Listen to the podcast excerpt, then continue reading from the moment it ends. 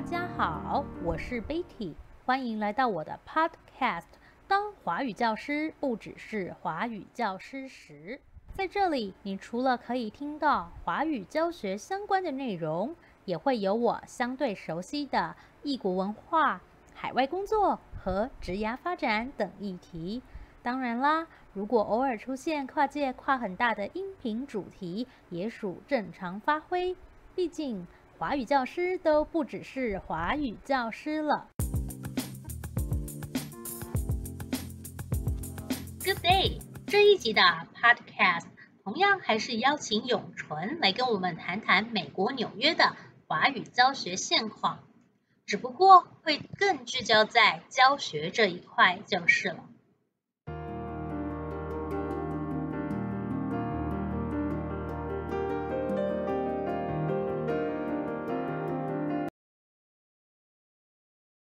那请问，在纽约的公私立大学，他们的华语课纲大概是怎么样的？就是可能像他们的开课类型啊，或是学分数，这个大概的概念。嗯，课纲一般来说的话，当然是以语言课为主嘛。那到了中级之后，就会再多开设文化或者文学方面的课。再来就是视学校华语系所的规模而定。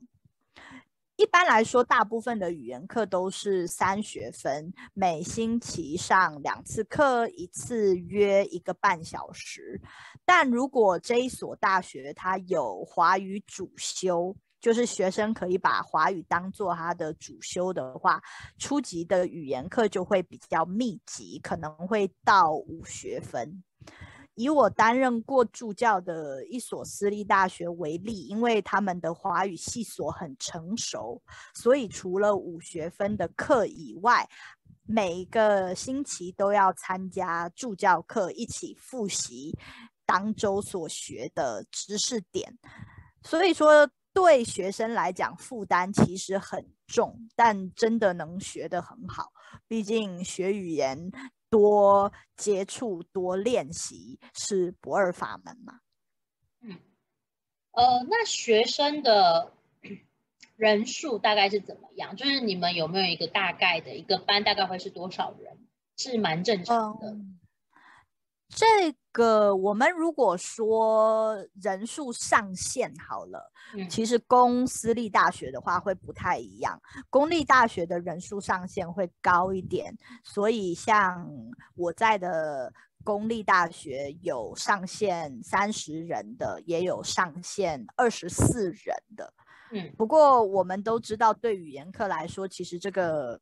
人数不管二十四还是三十，都有点太多。嗯，私立大学的话，相较来说好一点，呃，上限十八人，那也有再少一点的十二人，也有会是比较好一些的人数。嗯，那你有观察到你的学生大概是他们的背景是怎么样？比如说华裔居多。还是呃完全没有华裔背景的居多，嗯，还有呃，或是你观察到他们为什么要学中文，就是要看要看学校哎，像我有的学校他们是有语言方面的要求的，就是你一定要选修语言，嗯，那这样子的学生他们就一定会来上语言课。嗯，所以这是呃有有的学校是这样，可是有的学校它并不要求语言，就是语言不是他们的必修毕业必须的学分。嗯、那来上的学生完完全全就是兴趣导向这样子。本科系的学生他们为什么想要学中文？嗯，呃。绝大部分他们都是会想要在之后，呃，求职上有所帮助。这个我觉得占了蛮大一部分。就你刚刚说到本科系，不过我也遇过，就是是华裔背景的学生，他就是很单纯的想要多了解这个语言，嗯、然后喜欢这个语言这样子。嗯、因为美国大学他们并不是一入学就决定他们的主修嘛，嗯，所以说等于是他接触了之后，他感兴趣，最后他才选择这个作为他的主修。嗯嗯，好。哦，那我想问一下，就是你们的那个课纲是各个学校自己决定吗？还是说他们有一个默契，就是或是教育单位有一个大概的 guideline？没有，没有。呃，大学大学的话都是自己决定的。哦，所以可能 A 学校跟 B 学校会用完全不一样的教材。对，所以像我自己的话，我在四所不同的学校嘛，教材就三套。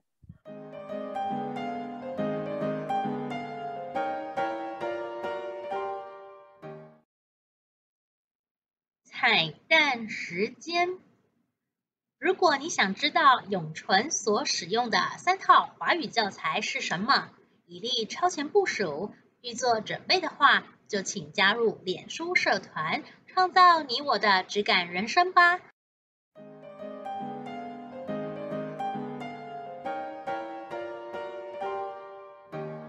是疫情前、疫情后，你观察到的纽约公私立大学的华语教学现场是怎么样的？嗯，其实疫情前的教学现场，在我看来，公私立大学差不多，最大的差距就是之前已经提到过的班级人数上限，私立学校的人数会比公立学校的来的少一些，是一个对语言课来讲比较好的人数。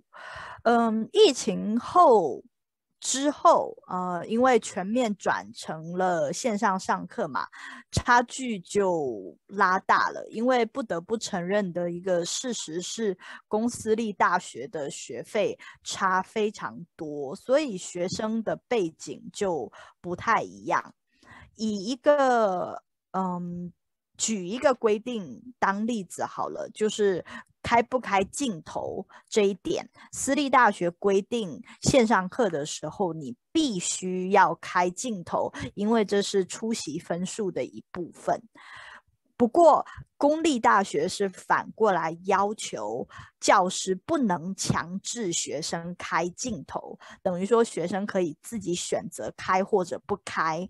那当然，我们都知道，即使一开始学生开，看着。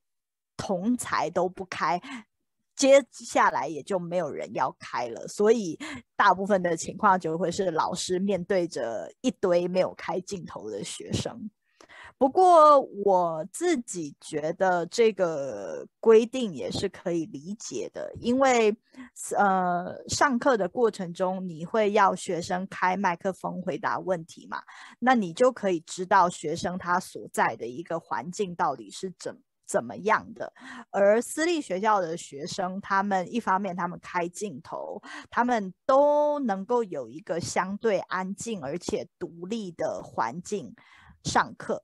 可是我在听我公立大学的学生回答问题的时候，有时候当然不是每一位，可是有时候你就会听到有些学生他的背景是很。吵杂的，那并不是一个适合上课的环境。那可是因为疫情，所以学生都待在家里面，他们也不见得有一个独立的空间，或者说他在上课，可能他的兄弟姐妹也在他旁边上课，所以呃，他们就不那么适合开镜头，所以。开不开镜头，当然会对学生的学习成效啊，还有整个教室的互动氛围，还是会有影响的。那不过这个就是没办法的部分，而且怎么说呢？不管疫情前还是疫情后。不管私立大学还是公立大学，都会有满怀热情啊、认真学习的学生，也会有敷衍了事、打混过关的学生。所以，嗯，总的来说，还是看学生跟看老师吧。嗯，那你在教学生涯中，你有没有遇过比较难忘的班级，或是比较特别的学生？如果有的话，那可以跟我们分享一下吗？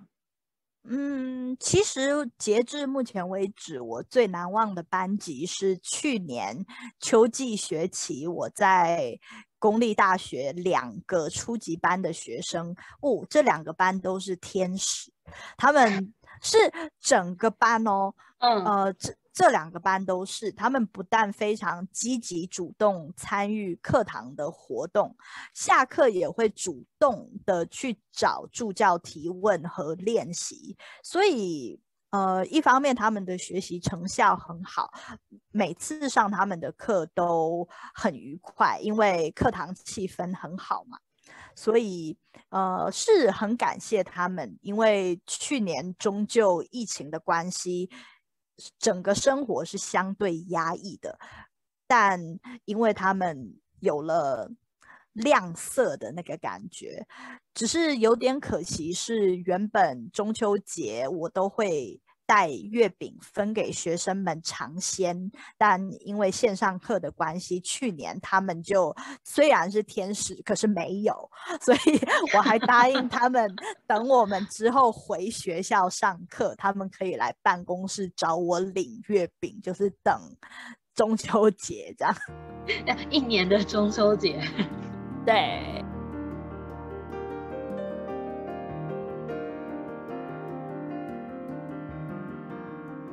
你对于有意想在纽约从事华语教学的听众，你有什么建议或是鼓励吗？不管是生活方面还是工作方面都可以。嗯，觉得在各地从事华语教学没有什么不同，因为我们都知道，大多数时候这是一份相对不稳定的工作嘛。而且，美国高等教育的现况普遍是兼职教师比全职的多，所以兼职的职缺就会远多于正职。而且，即使是你找到了正职的工作好了，它也可能是一年一聘，或者是两年一聘，所以你可能持续。找工作就是你一直都需要找工作，所以说我觉得是心态上你要有你的收入会不稳定的心理准备，所以尽可能的多。有几所学校，让自己始终，即使这个学期这所学校给你的课少了，你也能够从别的学校补回来，就是至少都有一个一定数量的课时这样子。嗯，那再来是可，我觉得心态真的很重要吧。如果你没有办法接受。不稳定的话，其实会蛮辛苦的，因为每个学期每个学期在排课的时候，他并不是说排课给你，那你就万事大吉了嘛。如果假设学生这门课选的人不多，他也可能在开学前两周他被取消掉，所以。那很尴尬的是，因为这个时候又已经快要开学了，所以原则上你也没有其他时间再去找别的学校来补上这个空档。所以我自己是觉得，呃，一定是要做好收入不那么稳定的准备，这样。嗯。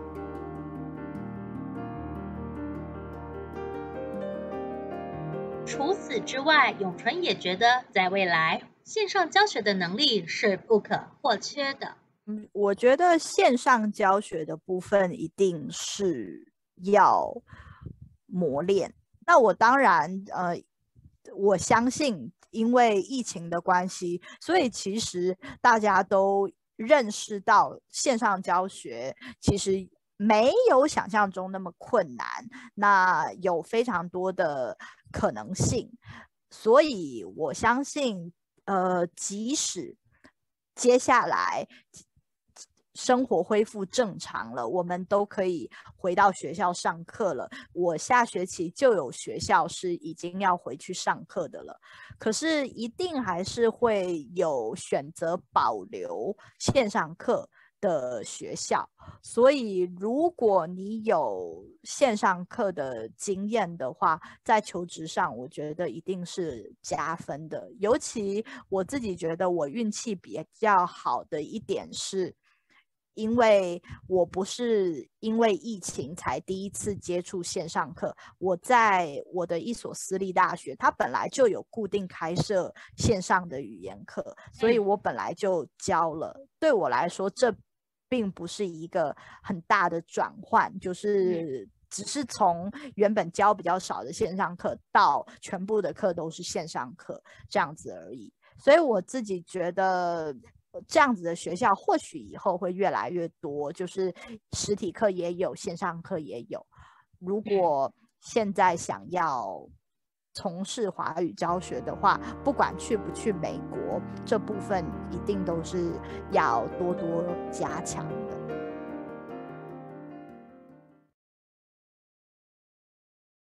以上就是这一集的内容啦。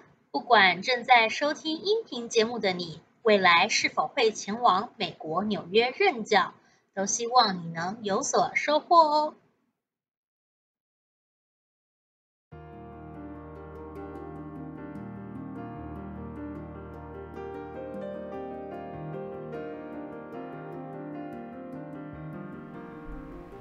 Enjoy the rest of your day. Let's create the ideal life.